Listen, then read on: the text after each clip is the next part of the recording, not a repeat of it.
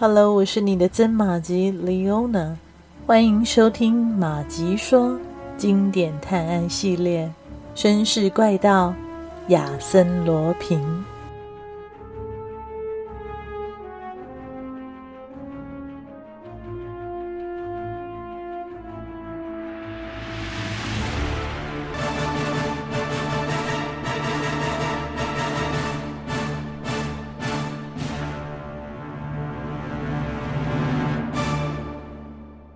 晨六点，在乌威尔市的拉里维耶尔警队接到了雷斯福尔伯爵家遭人洗劫的报警。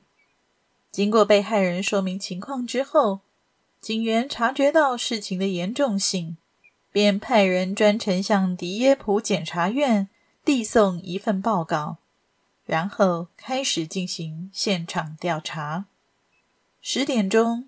两辆车驶上通往城堡的缓坡，豪华的座车里坐着助理检察官和预审法官，以及法院的书记官。另一辆普通轿车里面坐的则是卢王报和巴黎一家大报的记者。当古老的城堡终于出现，映入眼帘的是中央主楼顶上显眼的尖塔和钟楼。两旁还有砌着石栏杆的台阶，通过花园围墙后，站在由诺曼峭壁托起的高地之上，周围的景色可说是尽收眼底，甚至还可以看到水蓝色连成一线的大海。这座城堡在雷斯福尔伯爵名下已经有二十年了，他和女儿苏珊娜，以及外甥女雷蒙·圣维尔住在这里，秘书朗达瓦尔则负责协助他管理巨额的财产。他们在城堡的生活向来是平静而且有规律。预审法官一进门，就从卡维隆队长的报告得知初步检查的情况：除了一顶帽子和犯罪的短刀外，没有任何线索。花园各个出口都已派人把守。如果凶手尚未离开，那么他现在想要逃走就是绝不可能的事。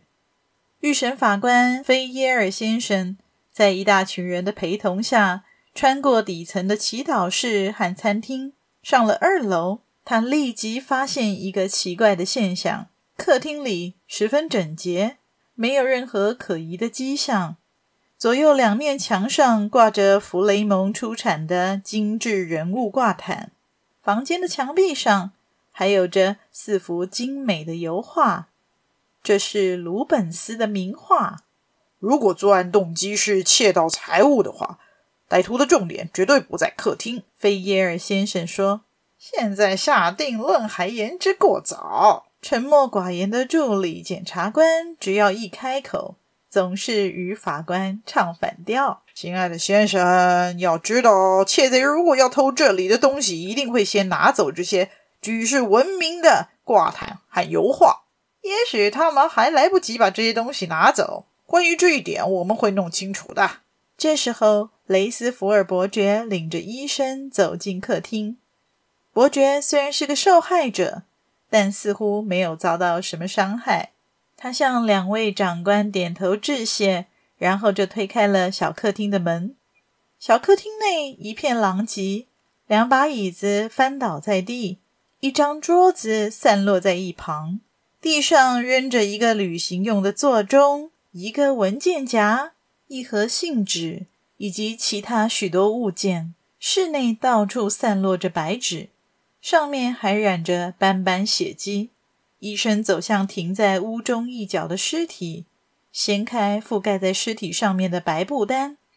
那是秘书朗达瓦尔，他穿着平日常穿的丝绒外衣和钉了铁片的皮靴，仰卧在地，一只手以一种不自然的姿势压在他的身体下面。医生解开他的衬衣，发现他的胸部被刺了一个大洞。一刀毙命，医生说。有可能，法官说，是用客厅壁炉上的那把刀吗？我看见它放在一顶皮帽旁。对，那把短刀就是在这里捡的。我侄女的枪也是从客厅取的。至于那顶丝巾帽，显然是凶手留下的。菲耶尔先生仔细地检查了室内一些细小的地方，然后向医生和伯爵提了几个问题。伯爵回复道：“我是被朗达瓦尔叫醒的，本来我也睡得不熟，一张开眼睛就看见他穿着这身衣服，手持蜡烛站在我床边，他显得很慌张，低声对我说。”客厅里有人，我也确实听见了响声，于是我便起身，跟他一起小心翼翼的打开了小客厅的门。就在这时候，通向大客厅的门突然被人撞开，一个人向我扑来，一拳把我打昏。法官先生，很抱歉，我知道的就只有这些了。你还记得什么其他的？请再回想一下。还有，对了。当我醒来时，达瓦尔就躺在地上，已经没气了。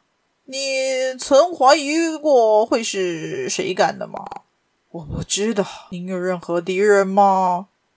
我没有啊。那么达瓦尔先生呢？达瓦尔，他当了我二十年的秘书，可以说是我的知己。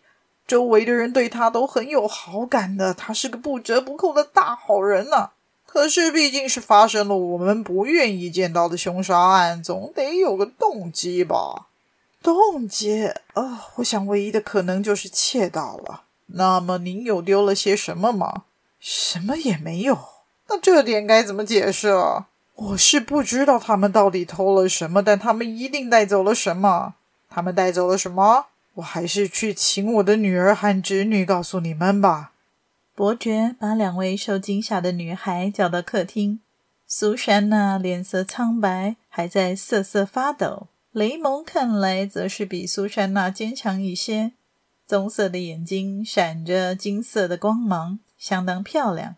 雷蒙说：“他被一阵隐隐约约的声响吵醒后，他轻轻地下床，穿上衣服，推开窗户，外面漆黑一片，寂静中。”突然响起的声音使他惊恐不安，他侧耳倾听，感觉声音是来自城堡西侧的客厅。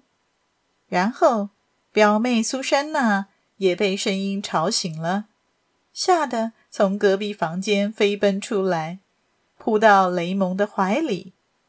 两个女孩一时不知道该怎么办才好，只是希望声音赶快消失。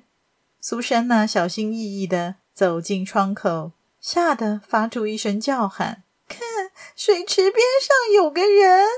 果然，一个男子手上夹着一件相当大的东西，从小教堂经过，穿过小门走出去了。他们从窗口探出头去，发现有一架木梯靠在二楼，又有一个男子拿着什么东西。跨过栏杆，顺着木梯而下。苏珊娜吓坏了，颤抖着走到了床边，按下电钮，楼上立刻响起了震耳的铃声。不一会儿，他们听见打斗声、家具撞击声和人的呼叫声，最后是一个垂死的人所发出的恐怖喊叫。两个女孩跌跌撞撞地跑到楼下。当他们跑到客厅门口时，就被一个男人的手电筒照花了眼。他慢慢的端详他们的脸，然后不慌不忙的抹去地毯上的痕迹。他们吓傻了，完全做不出任何反应，只能看着他从容不迫的离开他们的视线范围。过了许久，他们才回过神来，然后冲进小客厅。借着斜照进来的月光，他们看见地上躺着两个人。这时，仆人手持蜡烛进来了。雷蒙俯下身查看地上的两个人，认出是伯爵和秘书。他起身回到客厅，从武器架上取下一支步枪，来到阳台上寻找那伙人的踪影。很快的，他便发现古修道院遗址那边还有一个人影在晃动。于是他沉着地举起枪射击，将那人影击倒在地。仆人们追了出去，雷蒙也持枪跟了上去。大家分头堵住了四周的出路，却没有抓到那个受伤的人。他们进行地毯式的搜索，但是除了捡到一顶司机常戴的黄褐色皮帽之外，没有任何的收获。非常感谢您的收听，希望马吉们收听节目之后，也别忘了按下赞助键，以实际的行动支持马吉创作更多有趣的故事。也欢迎加入马吉的 Facebook 粉专，搜寻“马吉说芝麻的麻，吉利的吉，说故事的说”。更欢迎大家帮忙转发分享，让更多的朋友认识这个节目。绅士怪盗亚森罗平，我们下集再续。